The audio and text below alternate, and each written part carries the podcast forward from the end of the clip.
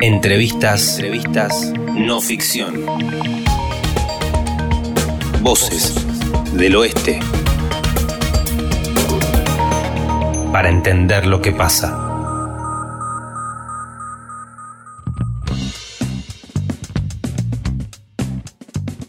Bueno, bienvenidos a una nueva emisión de No Ficción Entrevistas.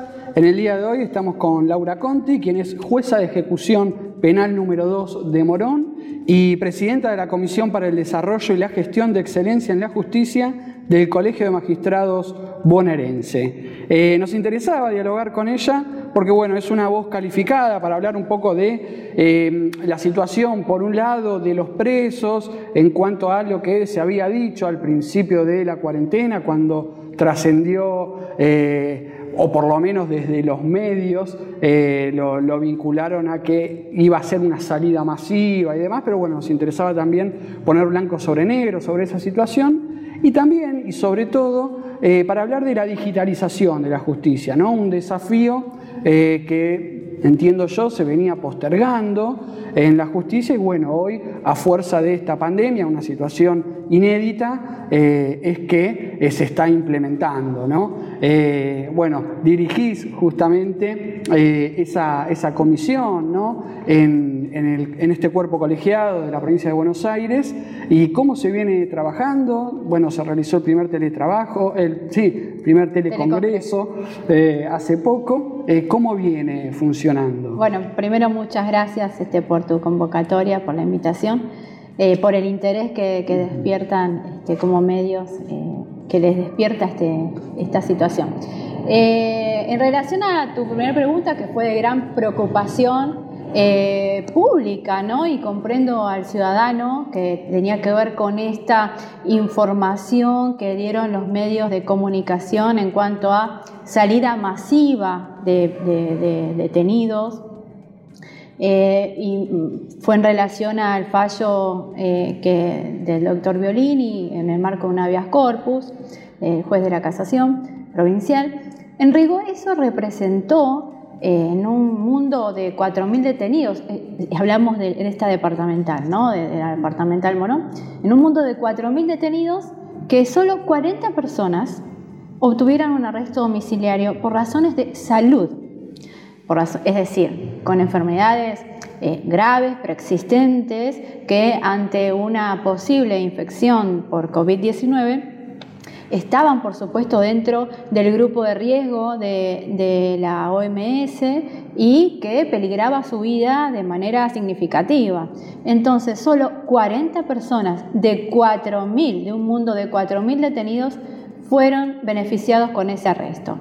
Eh, en lo particular, después de que la Suprema Corte eh, le dio un marco, no, no voy a decir que dio marcha atrás a habeas corpus, porque bueno, entiendo que dejó sin efecto algunas, algunos puntos, pero que no tenían que ver con eh, la concesión de los arrestos domiciliarios. No, no, me voy a poner técnica, pero para dar una información genuina, le dio un marco, un, orden a, este, a, esta resolución del doctor Violini.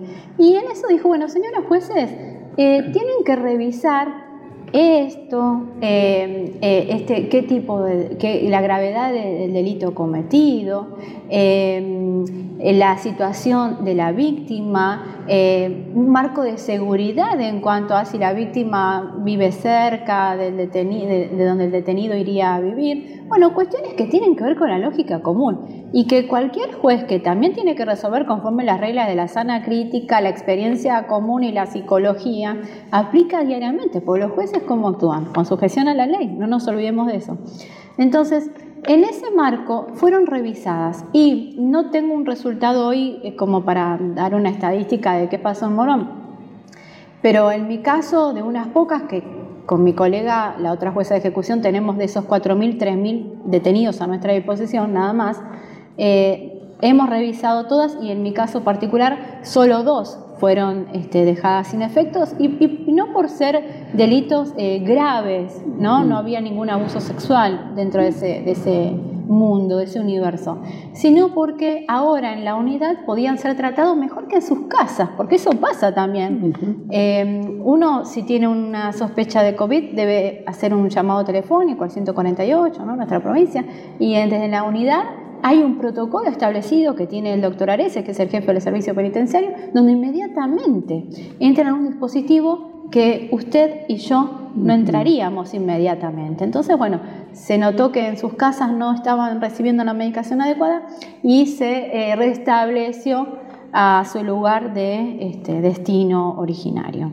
Bien, bien. Con lo cual hoy eso eh, no, no debe preocupar ni alarmar porque las situaciones de gravedad eh, referidas a un tema de salud que preocupaba, que podía ponerlos en peligro de muerte, mm, eso ya pasó. Y mm, por suerte en las cárceles aún, si bien hay algún caso aislado de contagio, los primeros fueron de personas que cuidaban de presos, es decir, de personal penitenciario, que fueron aislados. Hay un protocolo sumamente eh, em, eh, muy prolijamente establecido por el jefe de servicio y hoy en esta fecha no contamos con circulación de virus en nuestra unidad de, que es la unidad 39 de Ituzaingó, ¿no? Claro, eso mismo le, iba a preguntar. Digo, eh, hoy en día, ¿dónde están alojados los presos en el Departamento Judicial de Morón? Digo, estamos hablando de la unidad de Ituzaingó y eh, yo la verdad que me perdí qué pasa en las comisarías, si hoy en día está permitido o no alojar presos, si están saturadas las cárceles, eh, las comisarías, digo, ¿cuál es la situación? Las comisarías este, siempre superan ¿no? Eh, algún límite de cupo permitido, hay una provisión expresa en la Corte respecto a no alojar, no sé, no puede haber personas enfermas, mujeres embarazadas, hay, hay un montón de prohibiciones que la Corte ya viene estableciendo desde el año 2005. Esto no es nuevo. Eh, pero la unidad 39, que es la, unidad de nuestra jurisdicción, aloja personas procesadas, es decir, que están esperando todavía tener una sentencia que digan que son culpables, y condenadas. En distintos regímenes. ¿Qué estableció el jefe del servicio? Y eso fue trabajado también eh, con intervención de la presidenta de nuestra asociación y el intendente local, eh, Alberto Descalzo, eh, en reuniones que, han tenido también con jueces de, esta Cámara, de la Cámara Penal, han establecido, más allá del protocolo establecido por el jefe del servicio, han donado el intendente de la Municipalidad de Ituzaingó 30 camas y 30 colchones para poder evitar que aquellos detenidos que tuvieran delitos muy graves y que tengan una enfermedad preexistente no fueran beneficiados con el arresto domiciliario y puedan contar con un lugar de aislamiento. Entonces, le damos al ciudadano que estaba muy preocupado por estas eh, salidas masivas, que no comparto igual ese término, pero es lo que utiliza usted, eh, estas salidas masivas, que no son tales, em, eh, le damos un lugar de aislamiento, que son lugares de, salones de usos múltiples, muy grandes, para cuando exista la circulación del virus, que eso es algo que puede pasar, porque ha pasado en los países más avanzados de Europa y los Estados Unidos, bueno, puedan ir eh, hay camas disponibles para poder eh, separar, aislar a todo un pabellón completo. ¿Mm? Además de que hay otros lugares establecidos para tal fin. Y, por supuesto, que cada unidad tiene, eh, cuenta con lugares de sanidad propios para su atención, con respiradores, hay algunos respiradores también artificiales, y lo que exceda del servicio penitenciario, bueno, tendrá que ser atendido por el servicio de salud eh, local o provincial. Bien, perfecto. Entonces, para pasar en limpio, digo, eh, ¿cuántas personas recuperaron, digo, la libertad bajo esta situación, no? Digo, porque bueno, entiendo que los plazos procesales también, digo, se van cumpliendo y demás, y esa, bueno, es una situación que ya excede. Excede. La, la libertad por esta situación, es decir, por COVID-19, ninguna persona. Ninguna persona, porque hasta donde yo eh, hablo con, dialogo con mi colega, eh, ambas, como dije al principio, el juez debe actuar con sujeción a la ley. Y la ley es clara, es decir, vos podés acceder a la prisión domiciliaria en tales y tales y tales supuestos. Se terminaron ahí. Yo no puedo inventar un supuesto nuevo. Entonces, eh, nadie salió en libertad por la pandemia. Esto tenemos que... Porque era de riesgo y demás. No. Eh, fueron beneficiados con prisión domiciliaria, que eso sí existe en la ley, pero porque en la unidad no podían ser tratados. Y entiendo yo que antes de la pandemia, muchas de esas personas iban a ser beneficiadas igual porque estaban muriendo, porque no podía darles la medicación en la unidad. Al terminar, al suspenderse las visitas de la familia, muchas visitas llevan eh, medicación que consiguen este, en los hospitales públicos. Entonces, al no poder tampoco la visita alcanzar la medicación, eh, era como que era un camino que se iba cortando, ¿no? Eh, pero todas las personas que salieron fueron agravada la situación, por supuesto, en el marco de COVID, pero no fueron por COVID que eh, recuperaron. Su libertad la recuperaron porque cumplieron con la ley. Eh, agotaron su pena porque iban a agotar con o sin COVID. Y accedieron a la prisión domiciliaria porque les correspondía por ley. Bien. Bien, perfecto, clarísimo y aclarado me parece ese punto.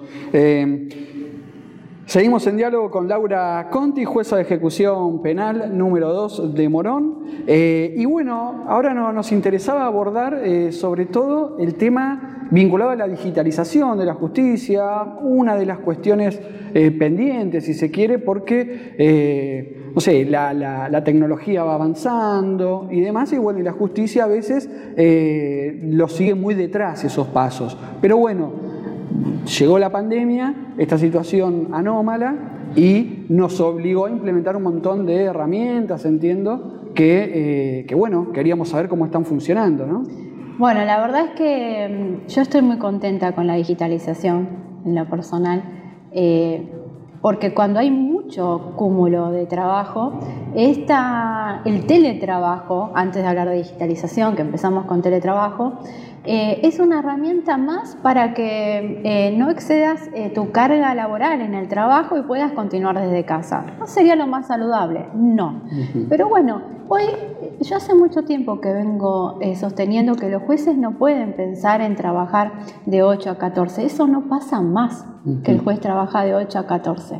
El juez para poder mantener eh, un juzgado al día, digo el juez o el fiscal que está de turno, el defensor que, va este, en fines de semana a entrevistar a sus detenidos antes de prestar declaración, los asesores de incapaces, eh, con todos sus asistidos. Esto se terminó del trabajo de 8 a 14, pero es una herramienta más para poder continuar desde nuestras casas cuando eso nos los permite.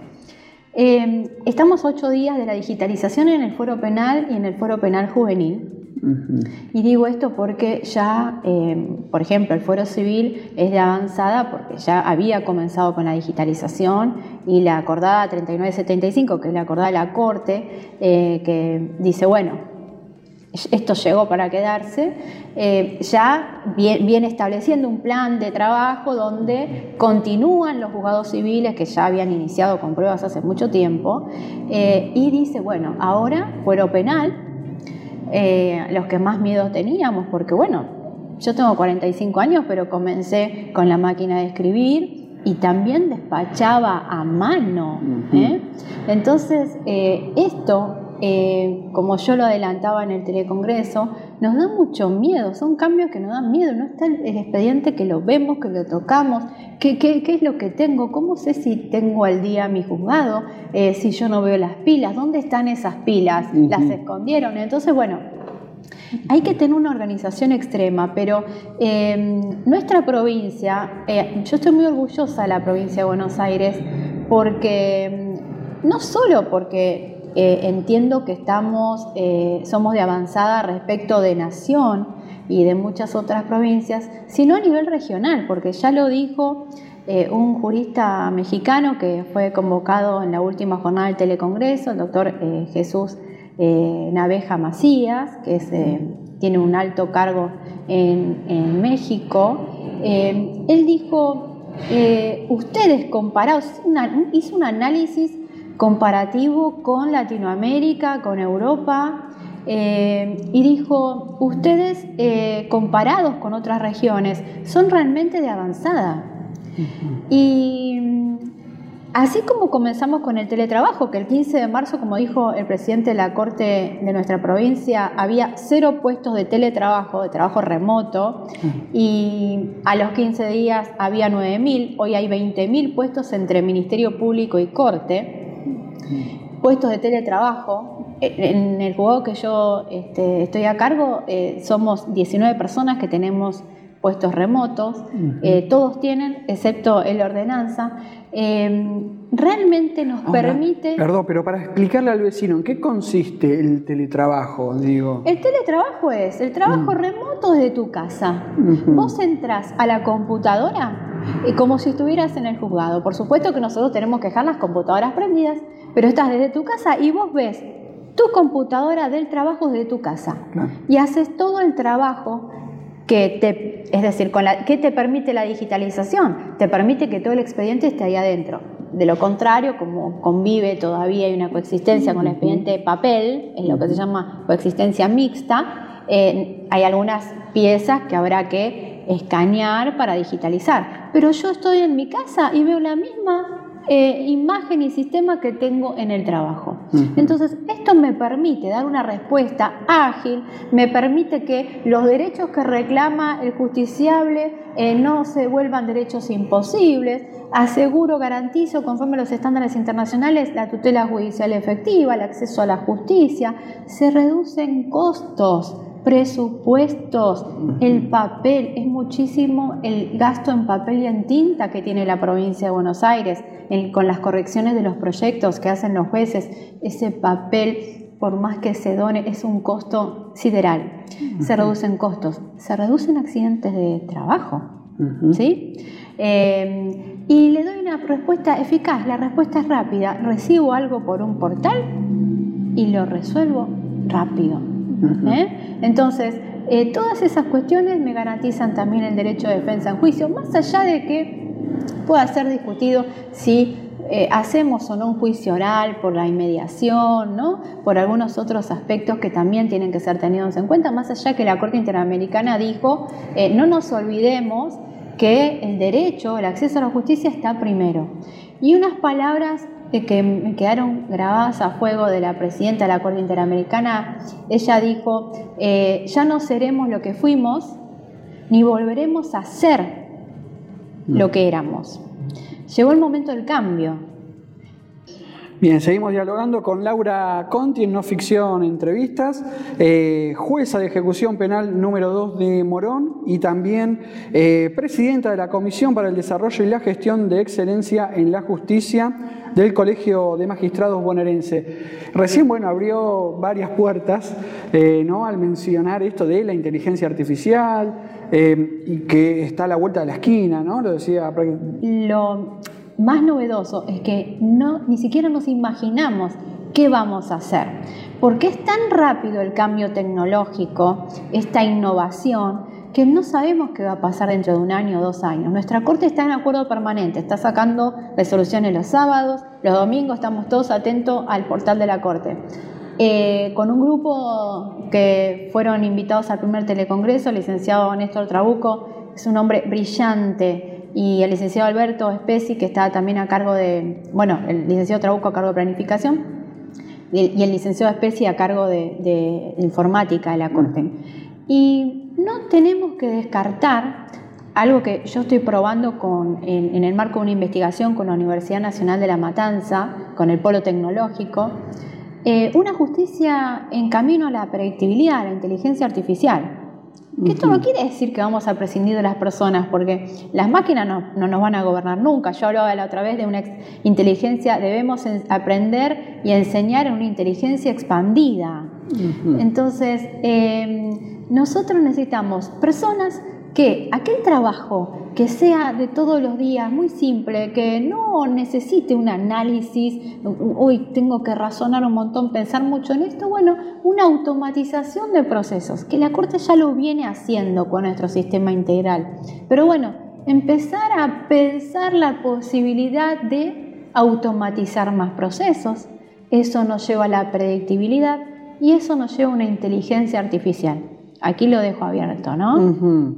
Pero estamos haciendo una prueba en mi juzgado eh, para poder reducir tiempos de resolución y al reducir esos tiempos puedo reorganizar el plantel, el equipo de trabajo para que se dediquen a cuestiones más complejas. Porque bueno, el juez no resuelve solo, eso lo sabemos todos.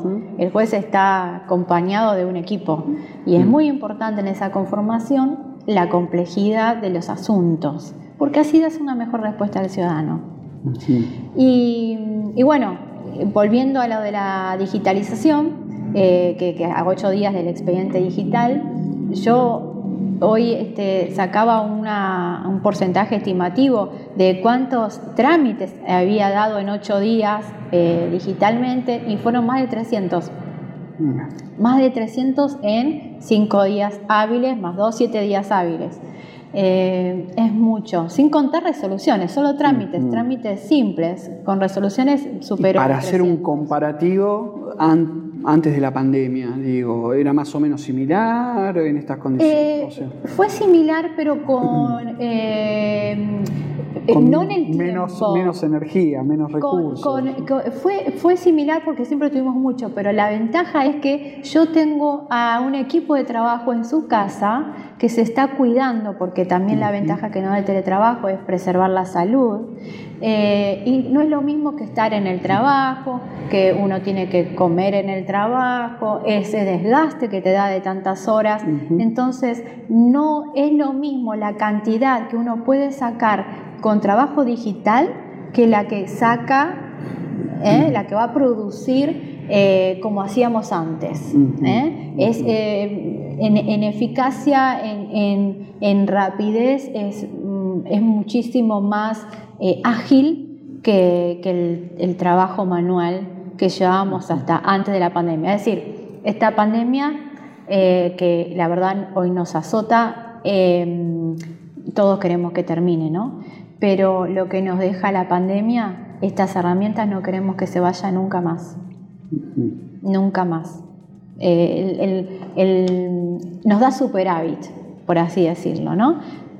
Es algo que estamos aprendiendo, eh, una de las cosas que se generaron en el telecongreso fue, gracias a la generosidad también de, este jurista mexicano, es la posibilidad de formar un foro él dejó un canal abierto importantísimo, la posibilidad de formar un foro regional latinoamericano para que Buenos Aires pueda compartir estas experiencias.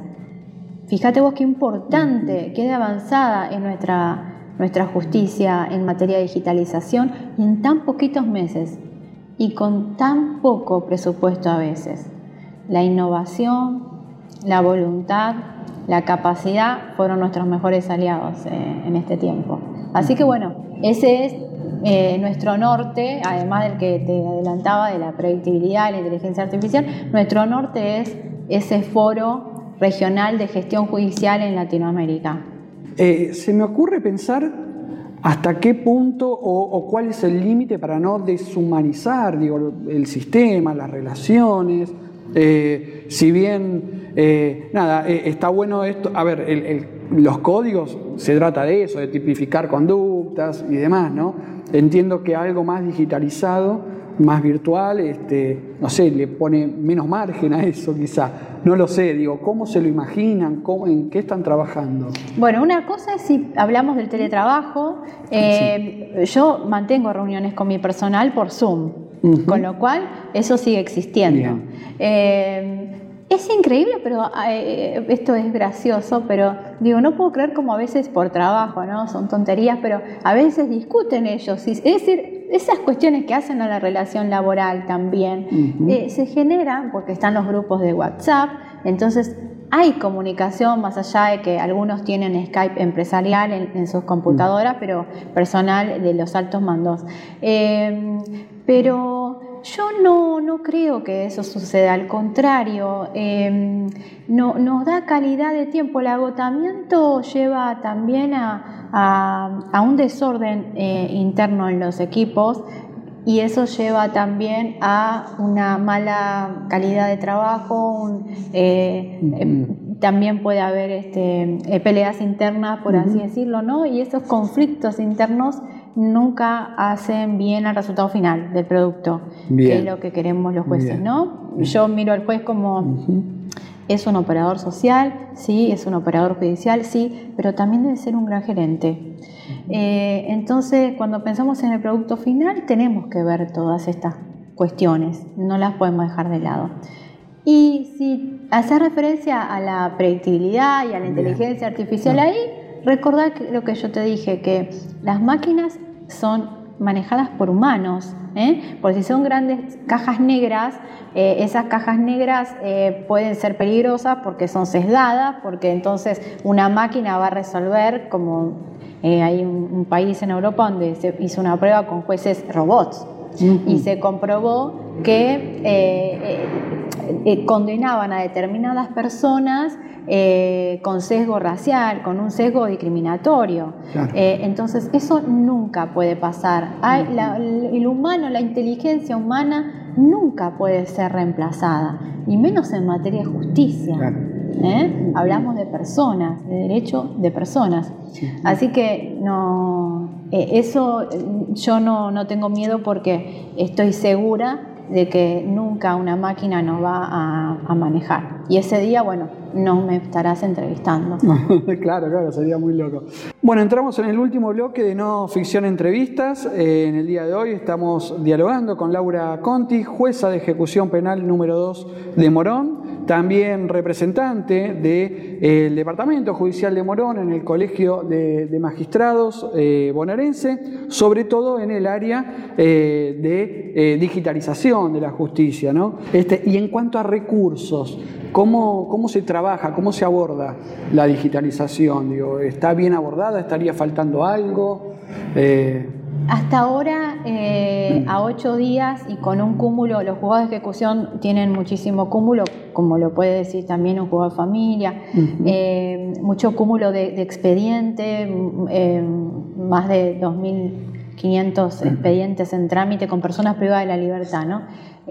con personas privadas de la libertad que pueden estar en libertad condicional asistida y presas. Pero hasta hoy está funcionando Em, por eso yo hablé de la creatividad, de la innovación y de la voluntad. ¿eh? Eso es fundamental. Pero hasta hoy, y lo que la Corte fue incorporando, y más allá de que, por supuesto, la Corte está trabajando en incorporar cámaras web, ¿no? para que tengamos en nuestras oficinas, yo desde el celular, mi celular personal, desde la cocina de mi casa, una tarde, tardecita noche, tuve una entrevista hace poco un mes en menos de un mes con detenidos de la Unidad 39 por Teams. Microsoft Teams es la plataforma que utiliza la Corte para que podamos tener entrevistas y audiencias. Y fue perfecto. Y llegué el otro día, no tuve que hacer un acta. ¿Se entiende el tiempo que se gana? No tuve que hacer un acta, eh, no tuvo que intervenir el actuario, un, secretario que de fe de lo que estaba pasando ahí. Al otro día, la Corte me envió el archivo que fue grabado íntegramente por la Suprema Corte de Justicia y, fue eh, subido al sistema que nuestro sistema gusta, ¿no? a nuestros procesos, por así decirlo. Eso es maravilloso, el tiempo que yo gané no haciendo un acta. Claro, claro. Ni hablar si tenía que venir el preso. O si yo tenía que ir, porque estábamos en plena pandemia, ¿no? Entonces entrevisté a un montón de detenidos, eh, hablamos dos horas, y inclusive con el jefe del servicio, y le di respuesta, la respuesta que ellos querían, ya sea que les guste o que no les guste, porque eso sucede, en un tiempo eh, comunicándome con los secretarios que me iban diciendo los estados de sus causas. Fue maravilloso. Bien, bien. En cuanto a los temores ¿no? que se le puede llegar a tener a estas nuevas tecnologías, eh, siempre está latente el tema de los hackers. Eh, ¿no? Lo, hemos visto con la boleta electrónica, a la hora de votar no se implementó, por lo menos en todo el país, por ese temor. ¿Está latente esa situación en el Poder Judicial? Bueno, por eso mismo la Corte eh, no es que recomienda o sugiere, nos dice, eh, está, se implementa para su uso Microsoft Teams, no nos dice Zoom. ¿Eh? entonces, y, ellos por qué lo hacen? No es caprichoso. Los técnicos de informática de la Corte dicen, bueno, nosotros compramos este, esta plataforma porque confiamos en la eh, seguridad de, la, de, Microsoft Teams y no fue Zoom. Entonces, en los años que tengo de, Augusta, ya Augusta era un camino a la digitalización, ¿no? Porque era algo informatizado. Nunca he conocido una denuncia por haber hackeado los datos. Está muy encriptado. Eh, esa audiencia que yo tuve eh, con la unidad 39 por Teams estaba totalmente encriptada, que no hubiese sido lo mismo que si yo la mantenía con una videollamada de WhatsApp, por ejemplo. ¿eh? Bien, Así que en eso, en los años que tengo, nunca ha sucedido. Sí hay que siempre seguir las recomendaciones de la Suprema Corte de Justicia. Claro. Que también tiene expertos, ¿no? Seguro, seguro, y me imagino que también trabajan en eso, ¿no? Exacto. Eh, me gustaría cerrar esta entrevista. Eh, a ver, haciendo un breve resumen, primero, ¿cuáles fueron tus inicios, digo? Eh, ¿Qué pasaba digitalmente o tecnológicamente en ese momento? ¿Cómo fue evolucionando y cómo te lo imaginas de acá a unos años? Bueno, mis inicios, este, hace más de 20 años que estoy en la justicia. Eh, existía la máquina de escribir Olivetti, eh, pero además se despachaba, se, escribía a mano y se cosían los expedientes. Bueno, eh, algunos hasta hace muy poquito tiempo, hasta hace muy poquito tiempo, pero es un, trabajo que llevaba, ¿no? Cada hoja que se proveía se cosía ese expediente. Entonces, después sí llegaron algunas computadoras con unos sistemas operativos muy básicos eh, y mucho tiempo después, inclusive yo era jueza de ejecución y trabajábamos en Word, y después llega Augusta. Y esto en los últimos años han pasado tantas cosas y en estos meses tantas más que yo, como eh, dije también, eh, creo que no somos capaces de imaginarnos lo que va a pasar. Yo juego igual con eso y me imagino un juez, como si fuera la película Minority Report, em, donde el juez eh, va a tener un montón de pantallas este, casi invisibles, ¿no? Y va a estar resolviendo con el fiscal, eh, hablo del fuero penal, el fiscal, el defensor, el imputado, eh, testigos, y de una manera tan em, eh, rápida, ¿no? Eh, sin formalismos. Esa es una, una eh, un cartel, un rótulo que debemos eliminar, el formalismo. Con la digitalización hay que cumplir pautas procesales, no es que hago lo que quiero, no, pero el formalismo quedó atrás. Entonces, eh, y el formalismo nunca va de la mano de, una justicia ágil. ¿Eh? Eh, la justicia, así como se habla del lenguaje claro, debe ser clara, sencilla y rápida. Entonces, si bien hay muchas normas procesales que aún tienen estricto rigorismo formal, por más que se diga que no, pero existe, yo sueño con una, una justicia así, ¿no? Un juez que igual trabaja con su equipo, pero bueno, es de ciencia ficción, pero si de soñar se trata, ¿no? Esa es mi respuesta. Perfecto, muchísimas gracias Laura. ¿eh? Eh, recordemos jueza de ejecución penal número 2 de Morón y también representante del Departamento Judicial de Morón en el Colegio de la Magistratura, eh, en el Colegio de Magistrados bonaerense. Muchísimas gracias. Muchas gracias, Saúl.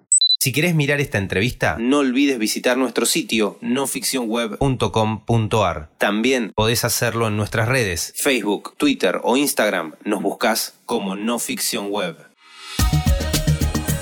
Entrevistas no ficción, no ficción. La charla mano a mano que le faltaba a la zona oeste.